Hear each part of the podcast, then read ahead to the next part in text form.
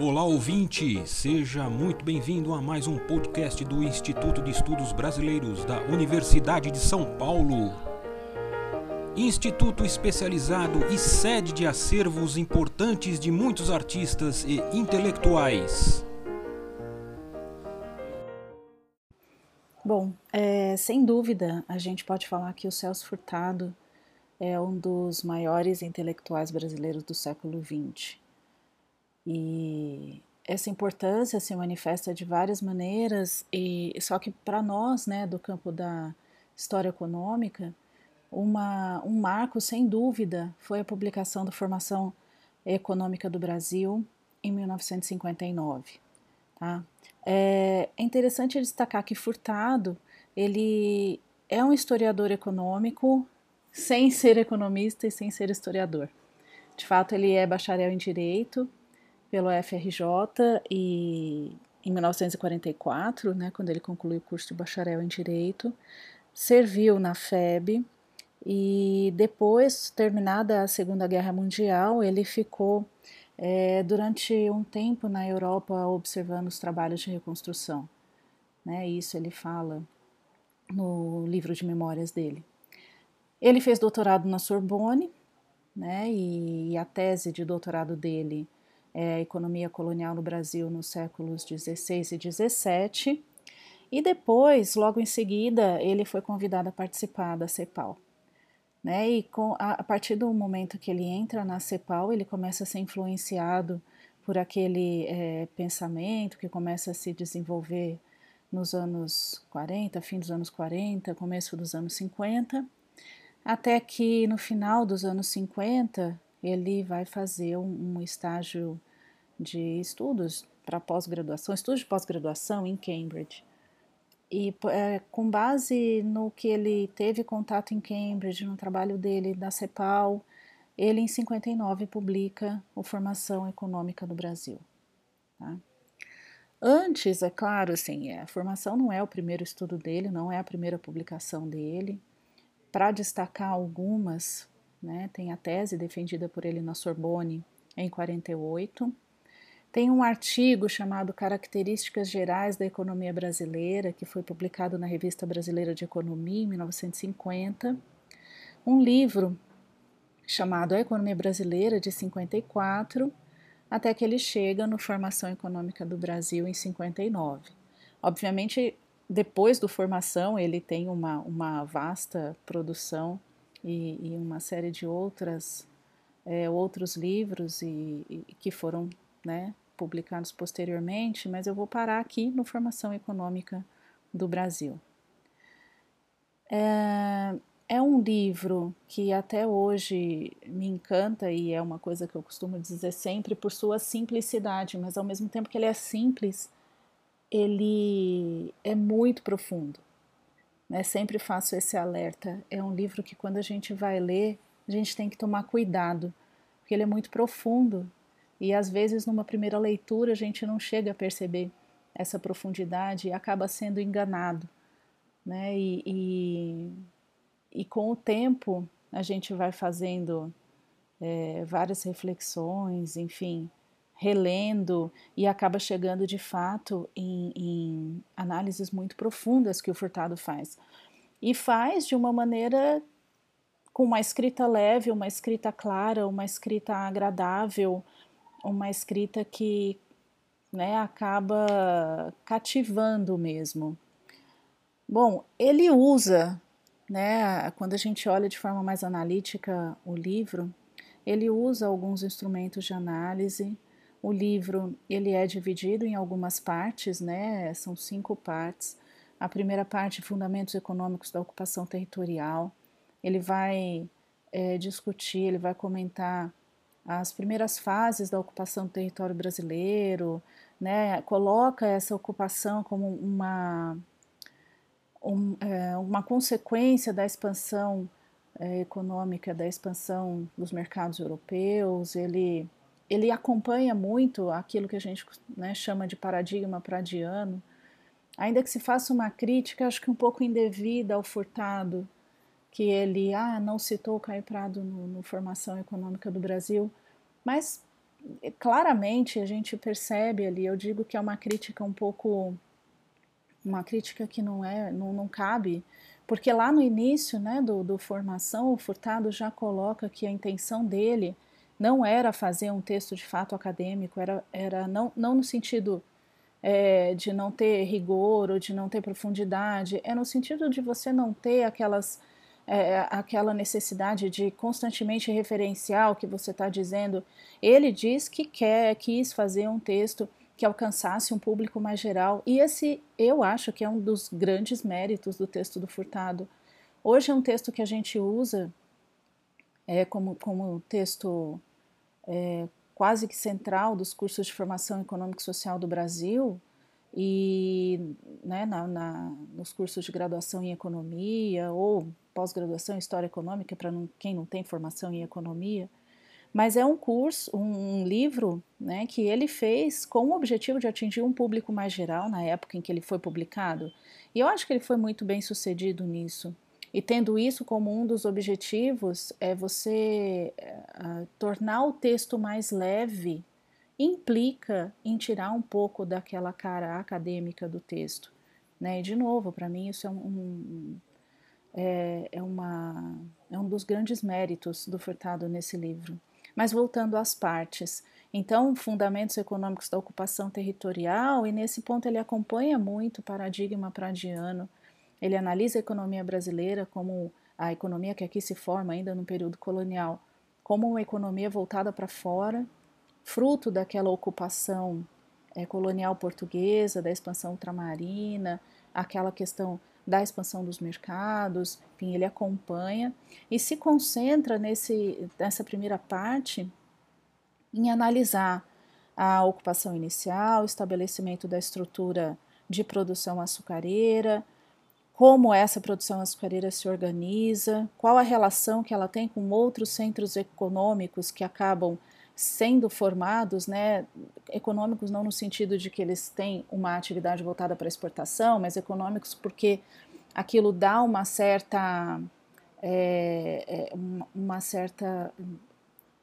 motivação para que além do açúcar a gente tenha aí a ocupação do interior nordestino, né, tanto por conta da busca por lenha, a questão da, do gado, então ele faz todo um complexo e ele analisa como esse complexo se forma ali nessa, nas primeiros, é, nessas primeiras décadas, primeiro século da nossa colonização. Para em seguida, né, é, a gente tem essa segunda parte, economia escravista de agricultura tropical, em que ele expande um pouco essa análise não só da ocupação, né? Ele vai fazer uma análise de como funcionava aquela economia do açúcar e uma coisa que é muito é, importante para o Furtado é entender a questão dos fluxos de renda. Daí ele começa entendendo e começa discutindo a questão dos fluxos de renda e essa análise ela acaba sendo identificada em, em todas as etapas do livro dele, em todas as partes, em todas as etapas que ele é, identifica e analisa do nosso desenvolvimento econômico, né, para depois ir para uma terceira parte que é a economia escravista mineira. Né, e a, a ocupação vai para o interior, o, início, e ele analisa isso muito bem, a ocupação que se faz desse espaço interiorano aonde se descobre o ouro no final do século XVII. Né, e, e como essa sociedade colonial vai se modificar com a, a descoberta do ouro e com a forma, né, as formas de exploração desse ouro, dos diamantes. Tá numa região interiorana, numa região pouco propícia à produção de alimentos, numa região que precisa do abastecimento vindo de fora e de fora, né, vindo de fora da região mineratória. E também, né, quando ele, ele se preocupa com isso, ele começa a analisar a questão do surgimento do mercado interno, a questão de novo do fluxo de renda, né, é, é a formação, né, os vários novos arranjos sociais que aquela economia mineratória proporcionou, então arranjos entre escravos e senhores, é, acumulação de capital para aquele escravo comprar sua própria liberdade. A partir do momento né, que ele compra sua liberdade, ele tem aí a oportunidade de mobilidade social, de ascensão social. Né? Então, o Furtado, ele talvez não, não tivesse os resultados que a historiografia mais recente trouxe, mas muito do que a gente tem na historiografia recente com relação a Minas acaba corroborando o que ele diz, principalmente sobre a questão da mobilidade social. Né? A gente tem um ponto, claro, que, que acaba sendo questionado pela historiografia mais recente, né, quando a gente olha para o Furtado e vê a economia mineratória, que é a questão da involução econômica das minas.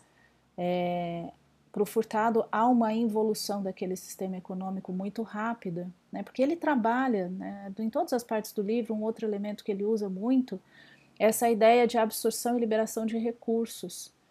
Né? Então é como se a gente tivesse aqui uma economia colonial adormecida, fosse um depósito de recursos e os recursos eles estão desarticulados até que surge uma uma né, um incentivo por parte do mercado externo. E é, esse incentivo acaba fazendo com que estes recursos naturais ou fatores de produção que estão adormecidos na colônia, eles rapidamente se articulem em torno de uma nova produção para o mercado externo.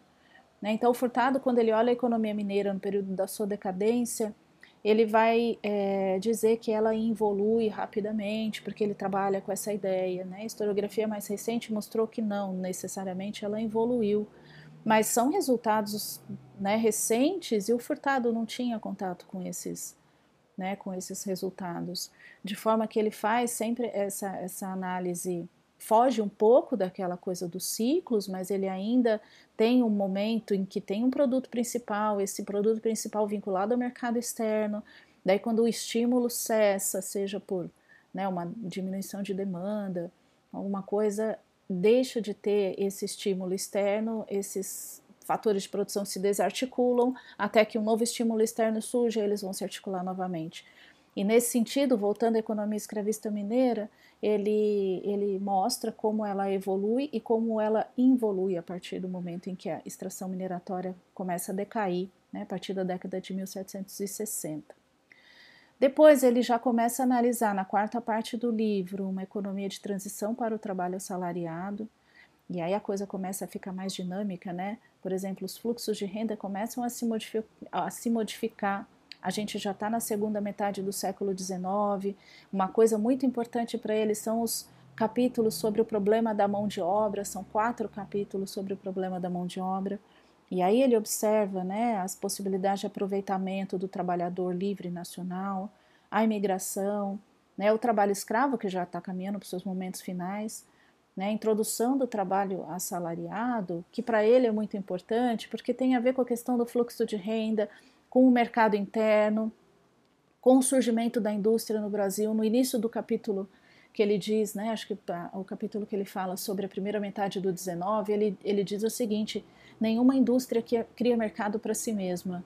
Né? Não é, claro, não literalmente assim, mas a ideia dele, muito clara no início desse capítulo, é nenhuma indústria cria mercado para si mesma. Por isso que ele, né, para entender aquilo que ele chama de subdesenvolvimento, a não industrialização do Brasil no século XX, ele faz esse esforço de reconstruir a nossa história, né, para entender a, a, aqueles problemas ali que dá a impressão que tem é que assim a gente não sai do lugar, a gente continua patinando. Aí vem toda a discussão da CEPAL, do subdesenvolvimento, da teoria da dependência, enfim, que é uma discussão que se amplia muito, que eu nem vou entrar nela agora, mas ela é muito ampliada. Então ele olha essa discussão ali, na, né, meados do século XX, olha para o passado e tenta entender por que, que no início do século XX, por que no período da nossa colonização, né, os desdobramentos históricos daquela estrutura colonial que se instala aqui, por que, que isso faz o Brasil ter os, os entraves que tem naquele, naquela primeira metade do século XX? Né? Então ele, ele olha essa questão da quarta parte, que é uma economia de transição para o trabalho salariado, né, olhando para a segunda metade do XIX, pensando em meados do século XX. Tá? E por isso ele também já engata nessa discussão a discussão de transição para um sistema industrial. Né? E aí tem, claro, aquele capítulo que é, é, é um marco, né? o deslocamento do centro dinâmico, né? como ele mostra que a década de 30 é, foi um momento em que a gente tem o deslocamento do nosso centro dinâmico de uma atividade né, agrícola voltada para o mercado externo, né, naquele momento o café, para uma economia é, industrial, claro, uma industrialização não completa, né? A gente tem vários, vários estágios, várias etapas desse processo de industrialização, mas sem dúvida aquele momento é um marco, porque você tem ali pela primeira vez uma economia é, mais voltada para si própria, né? Uma economia nos estágios iniciais de sua industrialização, produzindo para o mercado interno e o mercado interno consumindo com fluxo de renda bem mais intenso né, na construção que ele faz por conta das, uh, das políticas do governo de manutenção da renda, vinculada à manutenção da renda do setor cafeeiro. Bom, é isso. É, sem dúvida, recomendo a leitura do Formação Econômica do Brasil para todos. É um livro muito gostoso de ler. Não precisa ser economista, não precisa ser historiador. Qualquer um pode e recomendo a leitura do livro e vai se assustar como algumas partes é, da, dessa obra, que é de 59, continuam tão atuais. Tá? É isso, pessoal. Obrigada e até mais. Este podcast do Instituto de Estudos Brasileiros chega ao final. Esperamos que tenham gostado e em breve retornaremos com um novo assunto para você.